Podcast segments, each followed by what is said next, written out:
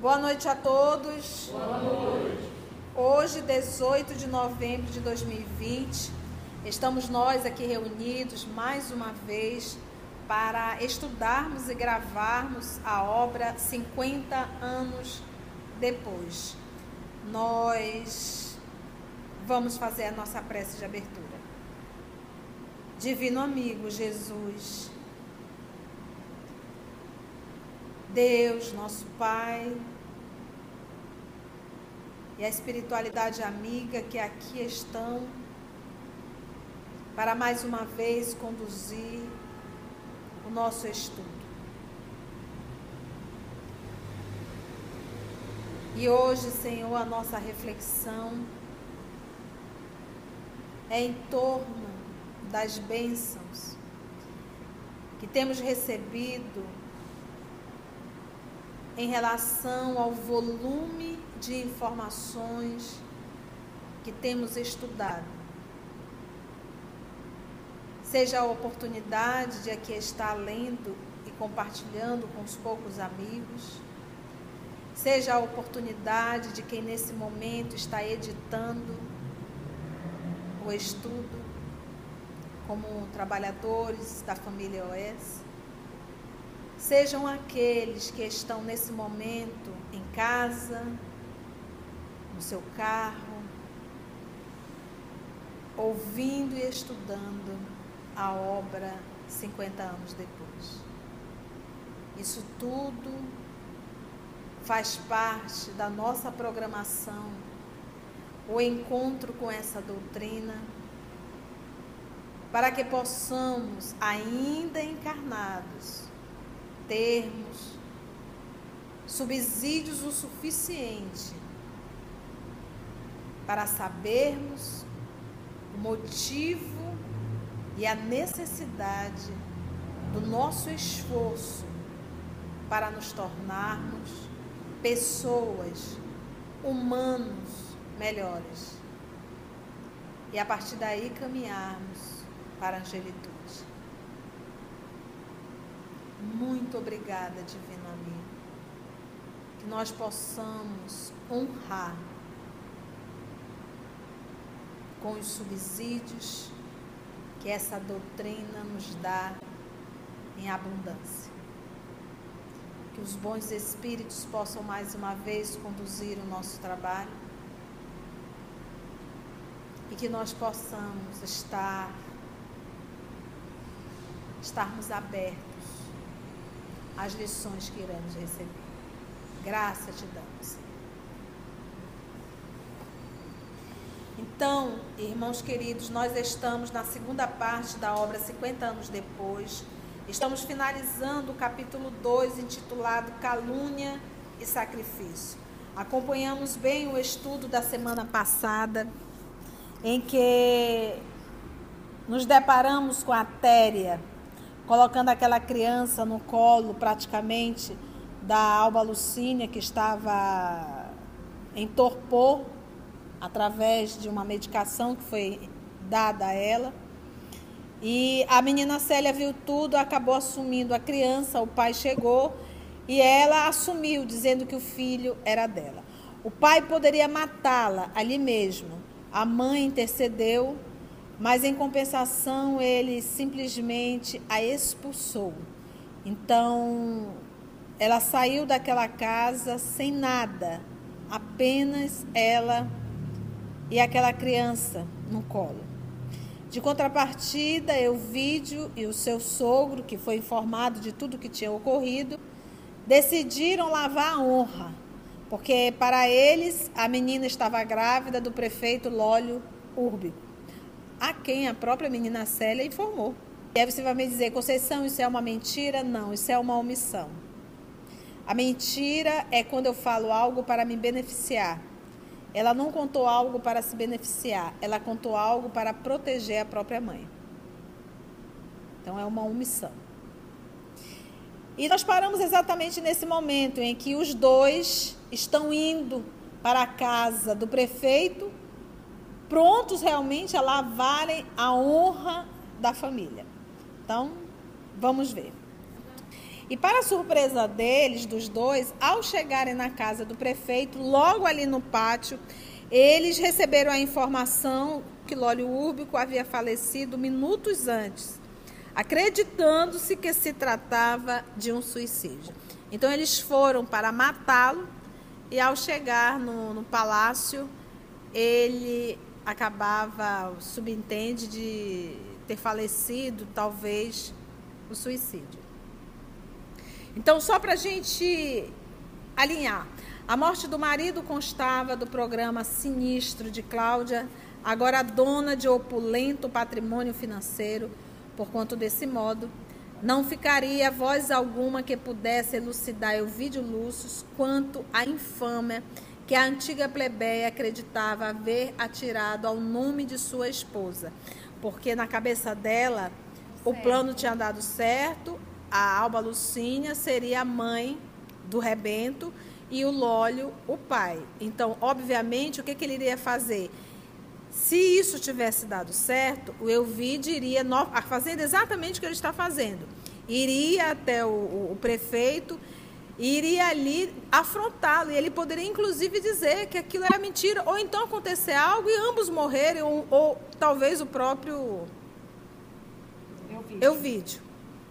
Então, para evitar esse encontro, eu já vou adiantar o serviço e vou eliminar o prefeito. Então, olha o que, que é uma mente adoecida e quando ela vai, ela, ela se torna realmente um psicopata, que ela se desassocia totalmente da, da emoção e vai fazendo tudo, eliminando pessoas. A gente vê isso ainda hoje, gente eliminando pessoas para que não venha, de certa forma, atrapalhar os seus planos.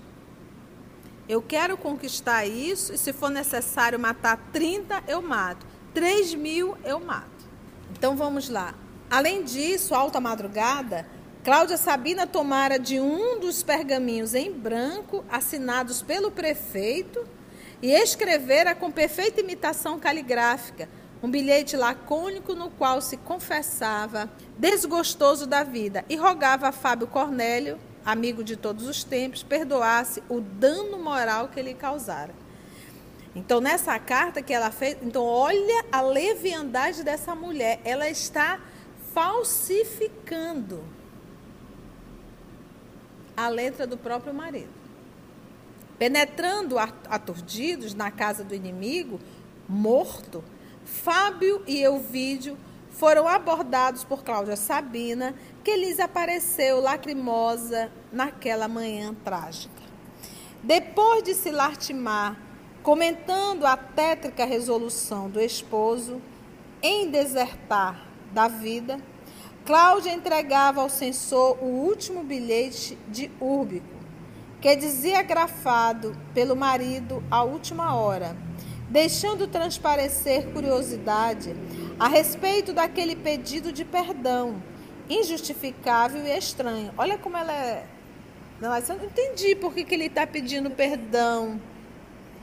Desejava, assim, conhecer os primeiros resultados do trabalho tenebroso de Atéria, esperando ansiosamente dos lábios de Elvídio ou de alguma alusão de Fábio as informações indiretas que o seu espírito vingativo ansiosamente aguardava. Não sei por que, que ele pediu perdão. Aí ela, por que será? Aí ele está esperando que ele diga assim, por que ele é, engravidou? Exatamente para isso. É, mas não. Calado estava, calado permanecer. O censor e o genro, entretanto, receberam o suposto bilhete de Úrbico com secura e indiferença. E como era preciso dizer alguma coisa em face daquele imprevisto, Fábio Cornélio acrescentou: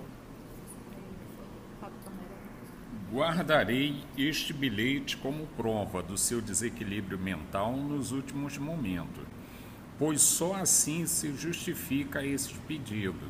E agora, minha senhora? Acentuou enigmaticamente para Cláudia que eu ouvia com atenção. Há de se perdoar nossa ausência, porquanto cada qual tem seus infortúnios. O velho Patrício estendia-lhe as mãos em despedidas, mas, sentindo a sua curiosidade fundamente aguçada por aquelas expressões, a antiga plebeia interrogou com interesse, como a provocar algum esclarecimento de Ovídio Lúcius, que se fechara em mutismo enigmático. Infortúnios? Mas que desejais dizer com isso? Pretendeis abandonar-me nessa situação? Qual a razão de sairdes assim desta casa quando o cadáver de um amigo e chefe exige testemunhos de veneração e amizade? Porventura aconteceu algo de grave a Alba Lucínia? Notava-se que a última pergunta transpirava um sentido misterioso. Ela esperava que o vídeo lhe falasse da sua tragédia doméstica, dos seus profundos desgostos conjugais, da infidelidade da esposa, conforme previa e decorria dos seus planos. Seu coração bastardo aguardava que o homem amado, naquele instante, fosse dispensar-lhe as atenções amorosas tão ardentemente aneladas naqueles últimos meses em que os seus sentimentos mesquinhos haviam acariciado tão grandes esperanças.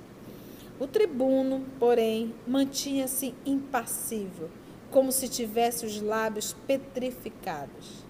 Fábio Cornélio, todavia, sem trair a fibra orgulhosa, esclarecia Sabina nestes termos: Minha filha vai bem, graças aos deuses, mas também nós acabamos de ser feridos no mais íntimo do coração.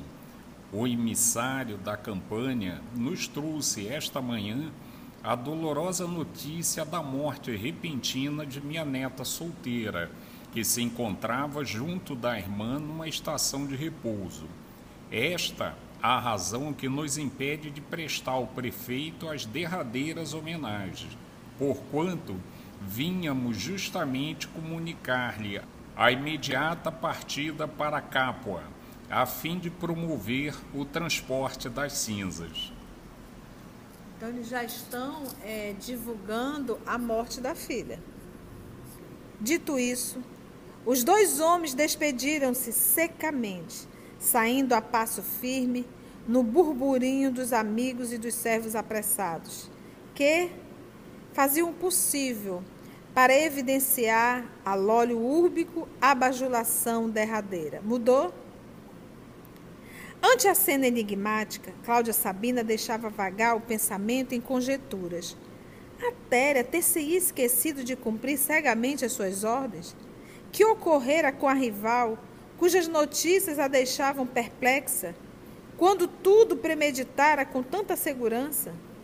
Os preconceitos sociais, contudo, as, as obrigações daquela hora extrema, que a sua própria maldade havia provocado, não lhe permitiam correr feito louca no encalço da cúmplice, fosse onde fosse, para matar a curiosidade. Gente, ela, ela é tão psicopata que ela vai para o funeral, vai fazer aquela cara triste, chorosa.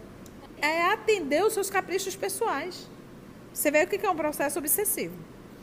Enquanto seu espírito se perdia em divagações ansiosas, Fábio Cornélio e o genro dirigiram-se ao imperador, obtendo a necessária licença para a precisa viagem à campanha, cedendo-se-lhes incontinente uma galera confortável que os receberia em Hortia, de modo a abreviar a viagem o mais possível.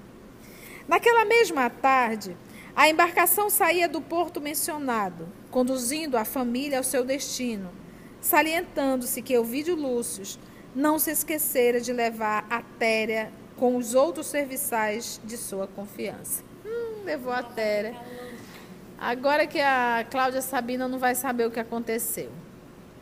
Enquanto o patriciado romano rende homenagens ao prefeito dos pretorianos e a galera de Ovídio se afasta, conduzindo em seu bojo quatro corações angustiados, Sigamos a jovem cristã nas suas primeiras horas de amargura e sacrifício.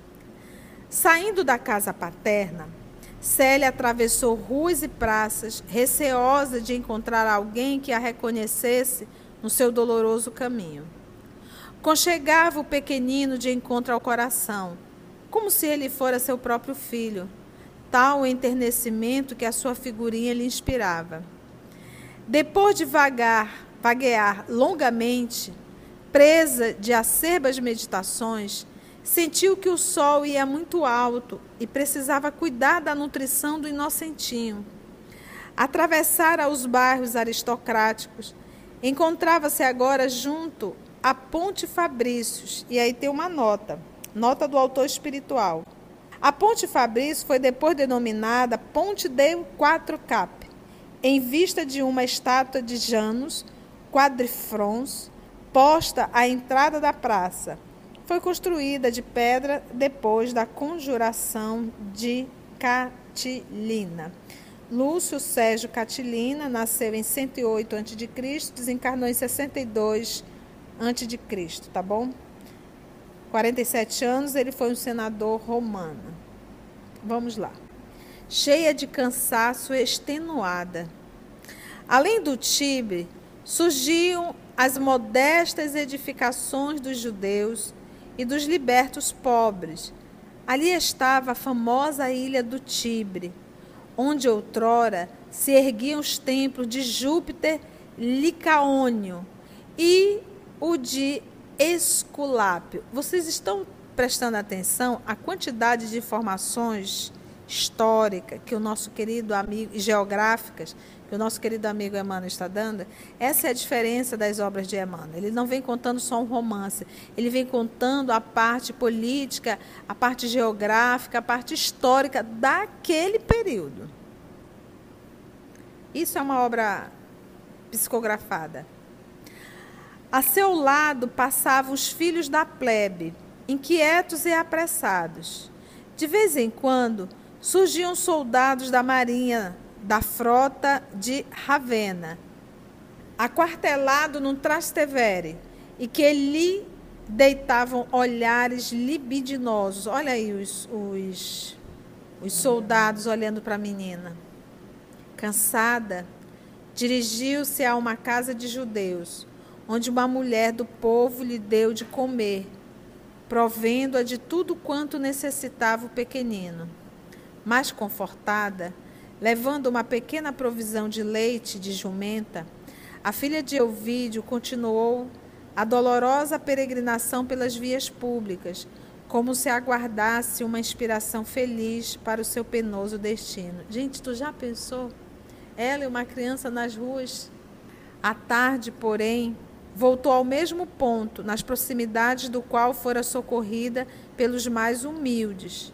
Triste só, Descansou num dos ângulos da Ponte Fabrícios, ora contemplando os transeuntes mal vestidos, ora fixando as águas do Tibre, com o coração envolto em dolorosas cismas. Aos poucos, o sol se escondia lentamente, dourando ao longe as derradeiras nuvens do horizonte. Um vento frio, cortante, começava a soprar em todas as direções. Contemplando os operários pobres que se recolhiam aos lares, a jovem cristã aconchegou mais fortemente ao peito a mísera criancinha.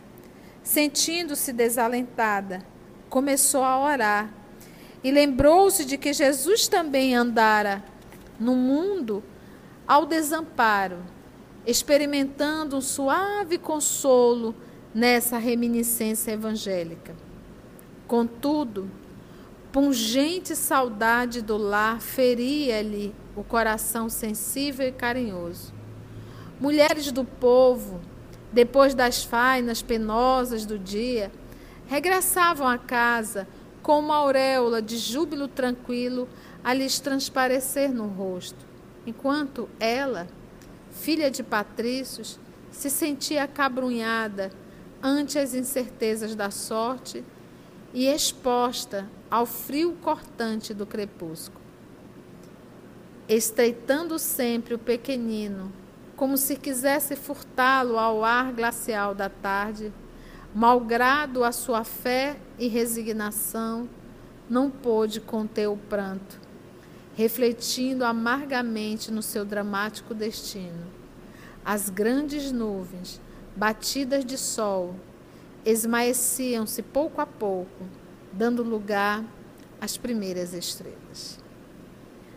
Então, o lindo disso daqui, além do sacrifício da Célia, ela não imaginava tudo que ela não tinha noção o que iria acontecer. Mas uma coisa ela tinha certo, eu não vou deixar minha mãe passar por essa dor toda. E ao sair dali, esse abandono total, e ela ter nesse momento a fidelidade a Deus de elevar o pensamento em uma prece e dizer assim: Jesus também passou por isso. Por que, que eu não posso passar? Então, se todos os momentos da nossa vida nós pudéssemos sempre reportar o Cristo, nós iríamos sair da posição de vítima. E você vê que nenhum momento ela questiona por que, que está passando por isso, por que, poxa, que ela fez uma atitude tão boa, por que, que ela está sofrendo. Não, em absoluto. Que a gente vai ver no livro há dois mil anos que teve um momento que a, a, a Lívia fez isso, por um momento, poxa, minha atitude foi tão boa eu só queria salvar Jesus, eu queria interceder. E olha tudo que está acontecendo comigo. Mas foi por um momento, logo depois ela se refez. Isso não passa na cabeça de Célia. No livro 50 anos depois. E assim nós finalizamos o capítulo 2 da segunda parte e vamos entrar no 3, Estrada de Amargura. Vamos ver como está a nossa menina. E a família toda viajando. Desembarcando no porto da Campanha, nas proximidades de Capua, Elvídio Lúcio adiantou-se a todos os familiares, a fim de preparar os filhos para a consecução dos seus desejos. Caio Fabrício e sua mulher, porque uma vez casado com sua filha, passa a ser filho. Caio Fabrício e sua mulher sofreram rude golpe com as revelações inesperadas a respeito da irmã. E, obedecendo às determinações do tribuno, criar o ambiente necessário para que os círculos aristocráticos da cidade recebessem a notícia da casa, enquanto os sacerdotes do templo, sem desprezarem as largas compensações financeiras que Euvídio oferecia, facilitaram a solução do assunto, guardando-se assim para sempre todas as recordações da jovem no punhado de cinzas.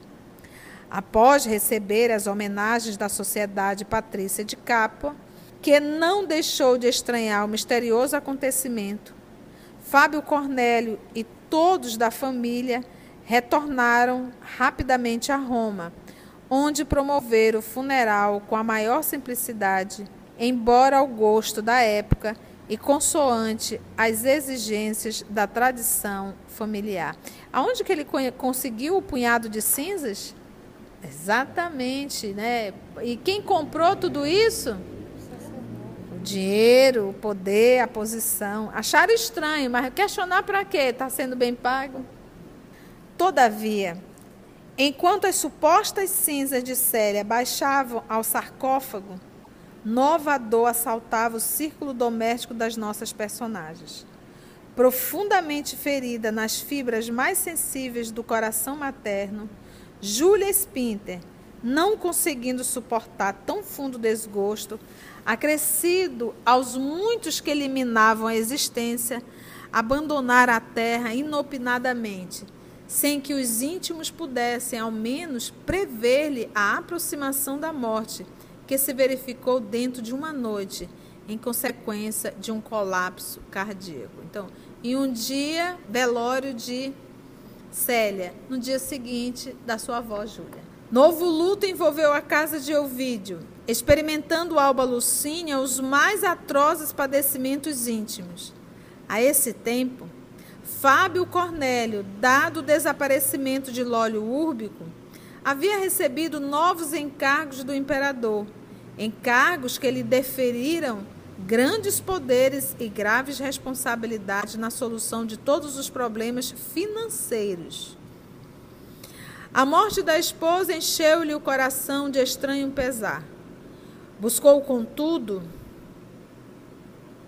reagia às forças que lhe deprimiam o ânimo, prosseguindo na sua tarefa de domínio com o mesmo orgulho que lhe temperava o caráter. Sentindo-se muito a sós, Euvídio Lúcio e a esposa planejaram voltar à tranquilidade provinciana da Palestina. Mas o falecimento imprevisto da nobre matrona impedia-lhes, de novo, a execução dos projetos há muito acarinhados. Atento insulamento em que ficaria o velho censor, cujo coração orgulhoso e frio lhes dera sempre as mais inequívocas provas de amor e dedicação. Elucidando a situação de todas as personagens, resta-nos lembrar de Cláudia Sabina. Após o desfecho singular dos acontecimentos dolorosos que ela mesma sinistramente engendrara, morto o marido e sabendo frustrados todos os seus planos, procurou em vão ouvir a Téria, que, elevada a uma posição de redobrada confiança no lar de Ovídio Lúcius, dispusera-se a não abandonar jamais a casa, receosa das suas represárias. E vocês lembram quando a Cláudia Sabina foi atrás daquela feiticeira, lembra? Que a, a Plotina, que os espíritos, primeiramente, os espíritos bons advertiram a ela. E mesmo assim, ela dando uma, uma, uma soma muito alta, a Plotina acabou se vendendo, mas ainda ela disse que talvez alguma coisa desse errado, porque tinha ali um anjo, né? Era uma luz muito grande que poderia atrapalhar tudo. E quem foi foi a Célia. Vamos ver como é que está a Cláudia Sabina.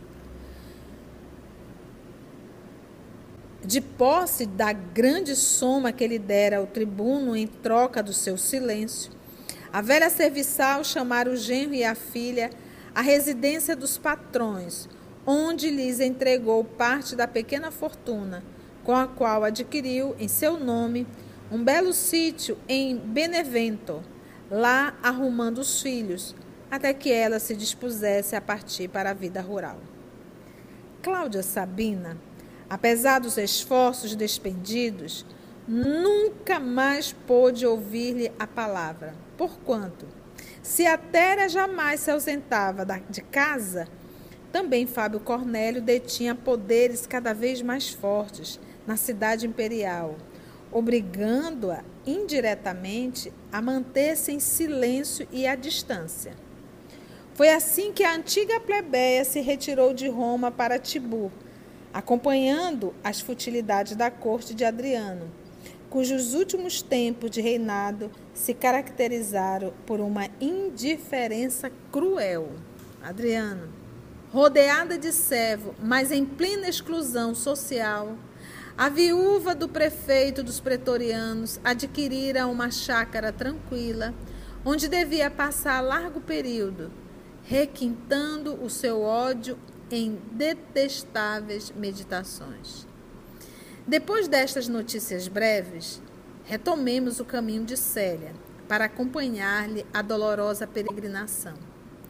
Deixando a ponte Fabrícios, ela caminhou ao Léo, procurando alcançar a ilha do Tibre, onde se acotovelara a multidão dos pobres.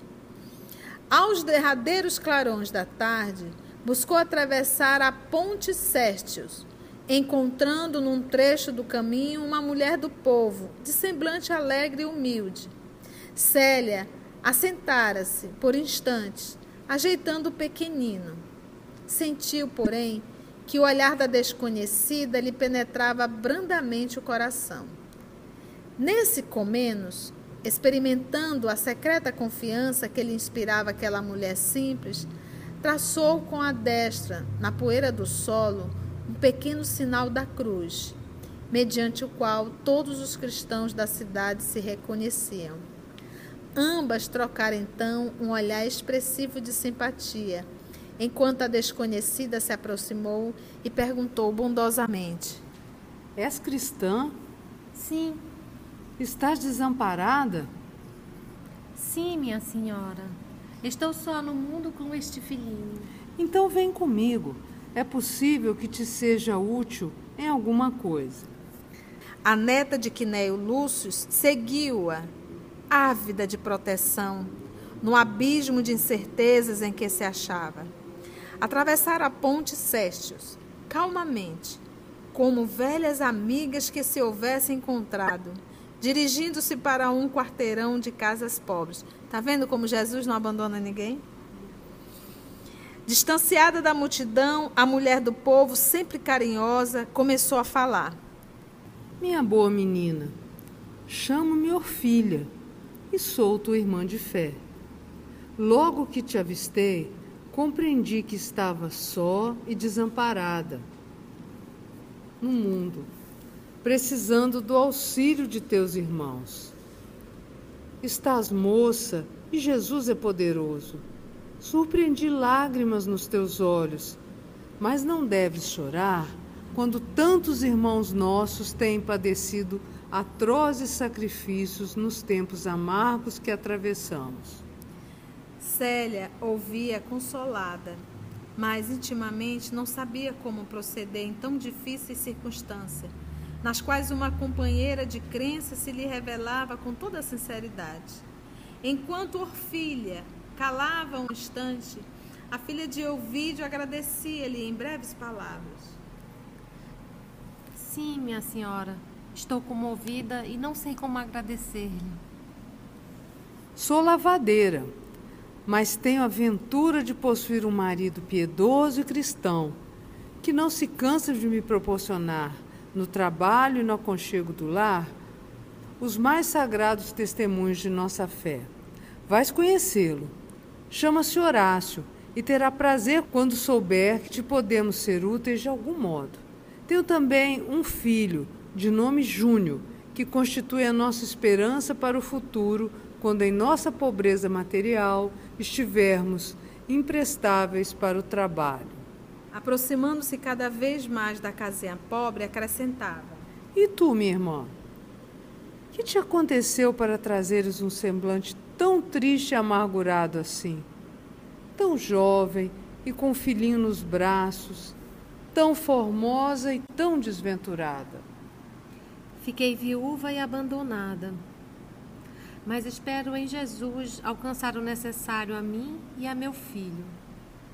Ainda não havia terminado as explicações timidamente formuladas quando transpuseram o umbral, né, a porta de uma sala muito pobre e quase desprovida.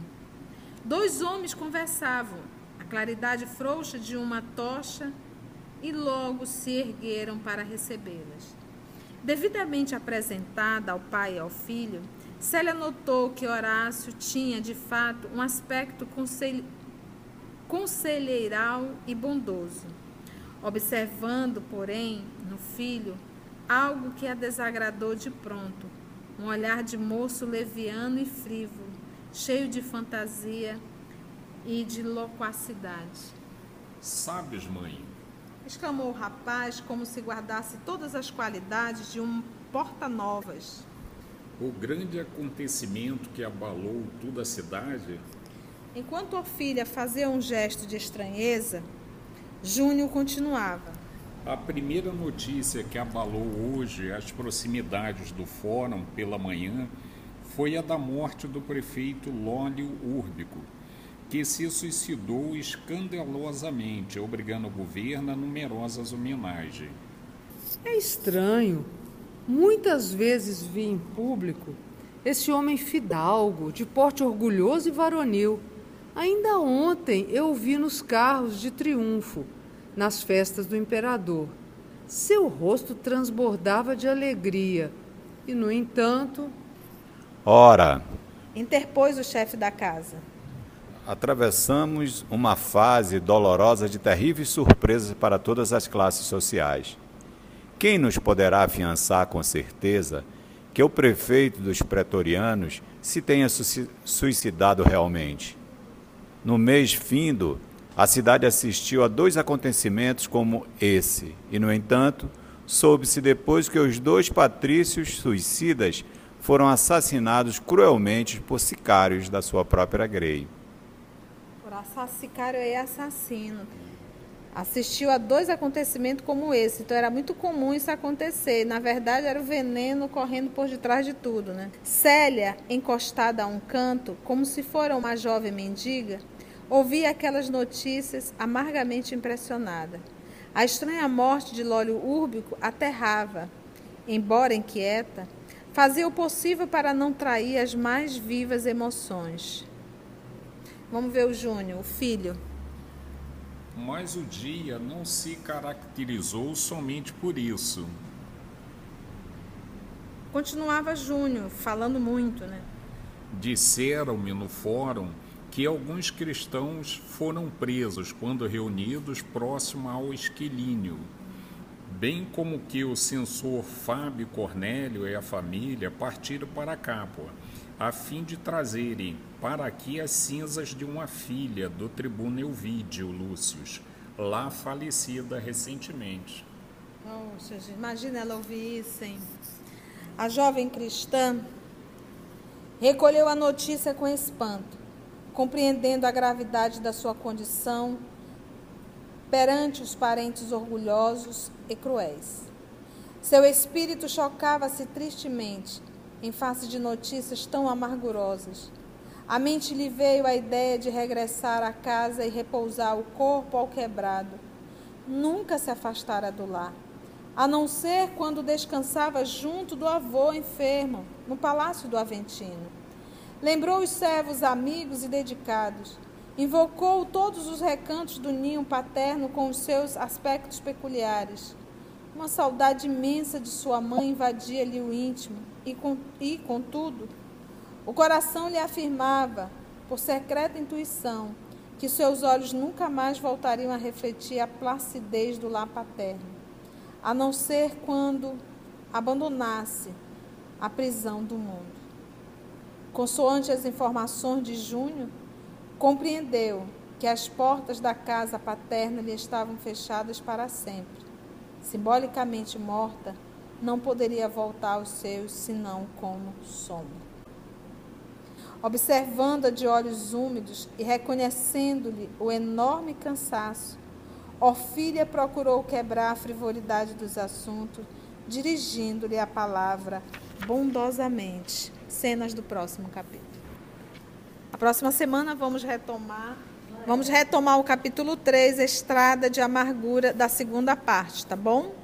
Vamos levar o nosso pensamento em uma prece, mas antes, você que está aí ouvindo no nosso canal, acompanhando o estudo da obra 50 anos depois, se você chegou até aqui, o finalzinho, você está pronto e apto para deixar os comentários em torno do nosso estudo. Então, por favor, deixe seu comentário, curta, que é importante, principalmente os comentários de vocês. Nós temos uma equipe, a equipe do OS, que sempre está muito atenta aos comentários. Nós agora decidimos abrir, vamos dizer assim, essa, essa forma de, de, de comunicação. Então, deixe seu comentário e a equipe EOS vai responder. E eles também passam para a Tia Conceição. E a gente, sempre que possível, também está ali interagindo.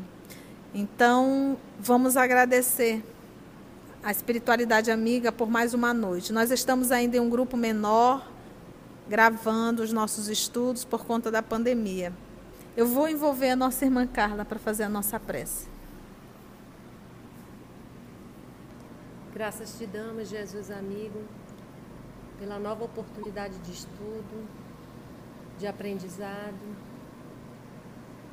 Que as tuas boas vibrações nos acompanhem durante a semana e que possamos refletir a tua luz nos pequenos atos da nossa vida, dentro de casa, no trabalho.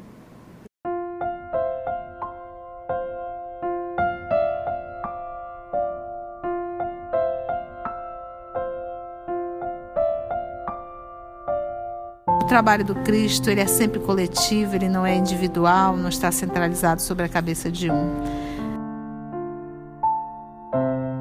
somos o EOS, esse grupo que Jesus foi construindo ao longo dos anos. E estamos nós aqui estudando e tendo a alegria de poder compartilhar com todos vocês.